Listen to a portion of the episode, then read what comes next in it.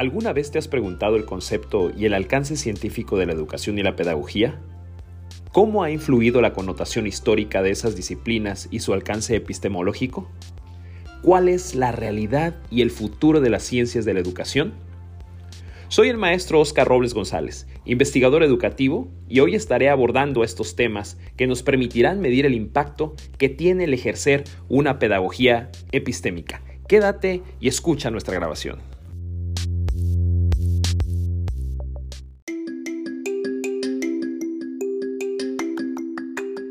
Para entender los conceptos, es necesario indagar el sentido etimológico de la epistemología y la pedagogía. Los métodos de indagación en la pedagogía y lo que se puede entender dentro de una epistemología de la pedagogía que nos permita identificarla como campo disciplinar, como ciencia, como saber y como práctica social.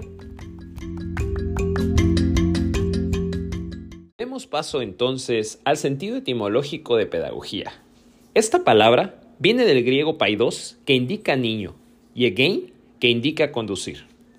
Ya en la Grecia antigua, el pedagogo era el esclavo que conducía al niño hasta la esfera pública y era educado en la oratoria y en las costumbres ciudadanas.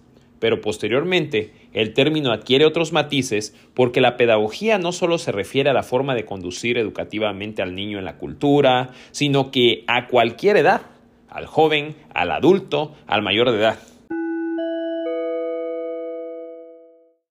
Si nos ponemos a pensar, la pedagogía ha mutado a través de distintas tradiciones. Por ejemplo, la Edad Media, cuando la Iglesia asumió la responsabilidad de la educación, esta se hacía bajo la influencia de un escolasticismo basándose en la memorización e imitación. Pero también hubieron otras corrientes como la francesa con las ciencias de la educación o la alemana con la formación pedagógica filosófica.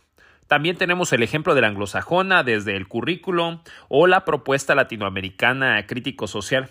Más allá de la interpretación para transformar las realidades sociales, nos indican cómo la pedagogía a lo largo de su situación histórica ha tenido diferentes objetos de estudio o énfasis en la investigación. Algunos han considerado que el objeto de estudio de la pedagogía es la enseñanza, pero eso recaería en la didáctica.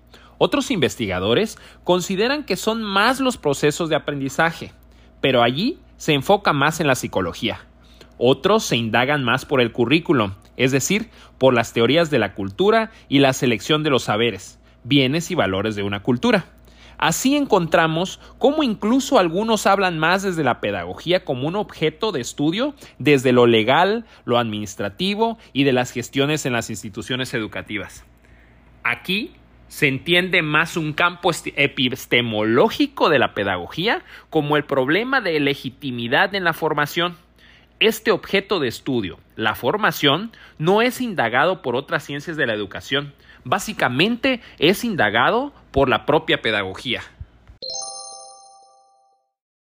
La disciplina filosófica que estudia el conocimiento científico y la forma en las que actúan los individuos para ampliar los horizontes de la ciencia es a lo que llamamos epistemología.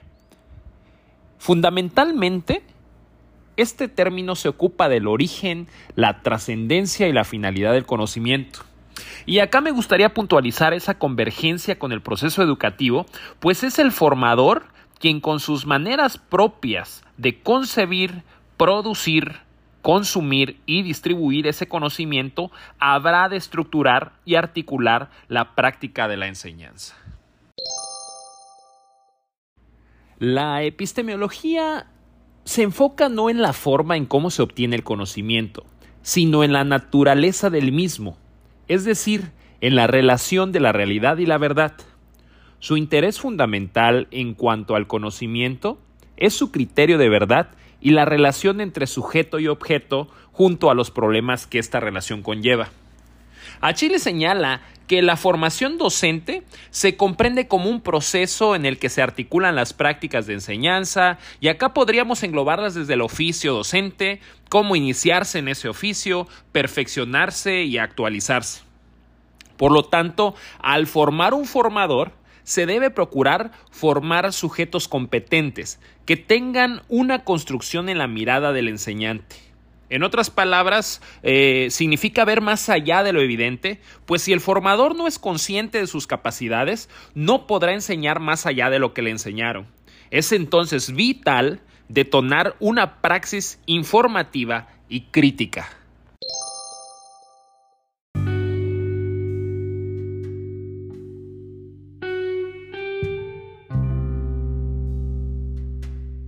El saber científico no aspira a conocer las cosas de manera superficial. Por el contrario, pretende conocer sus causas, pues así pueden entenderse mejor sus efectos.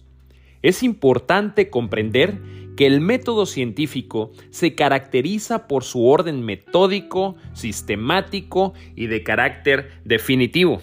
Entonces, ¿por qué hacerle un hueco a la epistemología en la formación de docentes?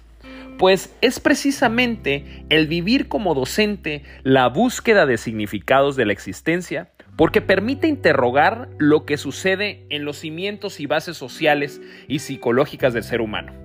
La formación, y escúchese ahí la palabra, la formación epistemológica, constituye lo anterior, pues a partir de esta se configura a un individuo enseñante pero será necesario darle los elementos para echarlo a andar. Te preguntarás, ¿qué se entiende por la formación?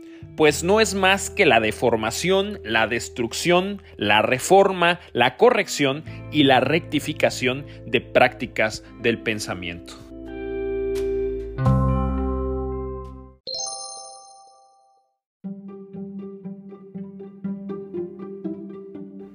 La filosofía desde la perspectiva epistemológica tiende a establecer una relación que favorece el proceso educativo. Se construye un conocimiento que le permite comprenderse a sí mismo y su entorno. El futuro de la sociedad, y no solo de la educación actual, dependerá de la capacidad que se tenga para orientar al hombre de tal forma que pueda conocerse, interactuando como sujeto individual pero también social. Que tenga la capacidad de dirigir su vida, solucionar sus problemas y comprender al mundo. Como docentes, tenemos la oportunidad de recoger esos aportes epistemológicos para ayudar a los estudiantes a engancharse incluso con asignaturas que no parecieran tener importancia. Cuando se cuenta con el conocimiento sobre el conocimiento, hay posibilidad de orientarle y ver ese entendimiento como un todo.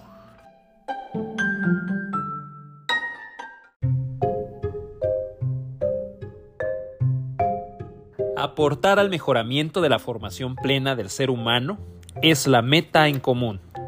Ese es nuestro reto como docentes para lograr reivindicar una profesión tan noble y a su vez tan fundamental en las sociedades en que vivimos. Soy Oscar Robles y ha sido un placer ir contigo en este éxtasis auditivo en la búsqueda del conocimiento. Nos escuchamos hasta la próxima.